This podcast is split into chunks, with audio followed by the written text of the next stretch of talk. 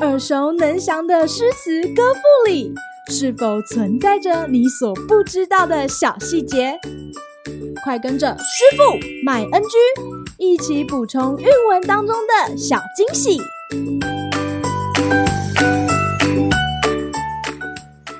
大家好，欢迎来到今天的师傅麦恩居。今天要和大家介绍杜甫的《饮中八仙歌》：支张骑马似乘船。眼花落井水底眠，汝阳三斗始朝天。道逢渠车口流涎，恨不移风向酒泉。左相日兴费万钱，饮如长鲸吸百川。衔杯乐甚称避嫌，中之潇洒美少年。举觴白眼望青天。皎如玉树临风前，苏晋长斋绣佛前，醉中往往爱陶禅。李白斗酒诗百篇，长安市上酒家眠。天子呼来不上船，自称臣是酒中仙。张旭三杯草圣传，脱帽露顶王宫前。挥毫落纸如云烟，焦遂五斗方卓然。高谈雄辩今似言。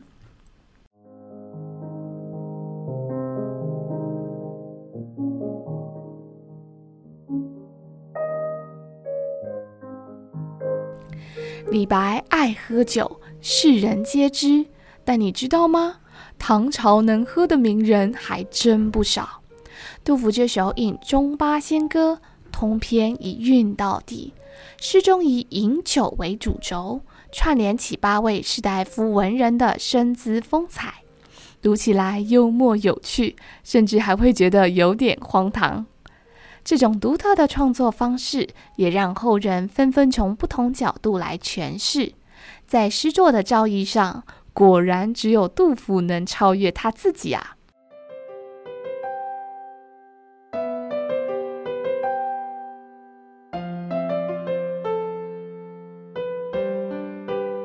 第一位出场的诗人是贺知章，他曾经因为酒后骑马而掉入井底，于是干脆在那里睡了一晚。汝阳王李廉酒量极大，他喝了三斗酒，约十八公升，相当于九瓶大罐可乐。喝完之后才去觐见帝王，没想到半路上遇到载着酒曲的车子，口水还是不争气地流了下来。恨不得自己的封地就是酒泉。左相李氏花了大笔钱财在饮酒，酒量大到如同长鲸吸纳百川，甚至说自己可以为此抛却政务，让位给贤能的人，根本就是不务正业。此外，潇洒美少年崔中之举酒杯望青天，那个身姿真是玉树临风。而大臣苏晋明明吃斋念佛，但喝起酒来戒律通通忘光。书法家张旭三杯酒下肚，立马挥毫写下草书圣品，本人更是毫无顾忌地在王公贵族面前脱帽露出头顶。至于有口疾的焦遂，酒下肚后马上就能在筵席上高谈阔论。看完这些人的事迹，大家可能和师傅有一样的感觉，那就是古人也太疯狂了吧！今日 NG 点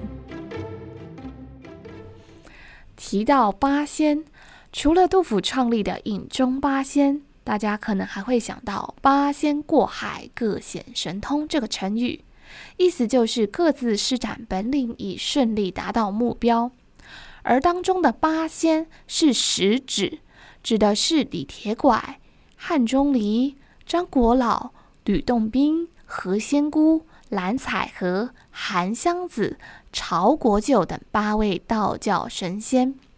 现今不论是在庙宇祭祀、戏曲演出，或是结婚喜庆的图像上，常常能看到他们的身影哦。好啦，今天的师傅麦 NG 就到此结束，我们下回再见喽，拜拜。感谢收听今天的师傅卖 NG。想要了解更多有关韵文的趣味知识，请记得按下订阅键，follow 我们，让你的诗词歌赋不 NG。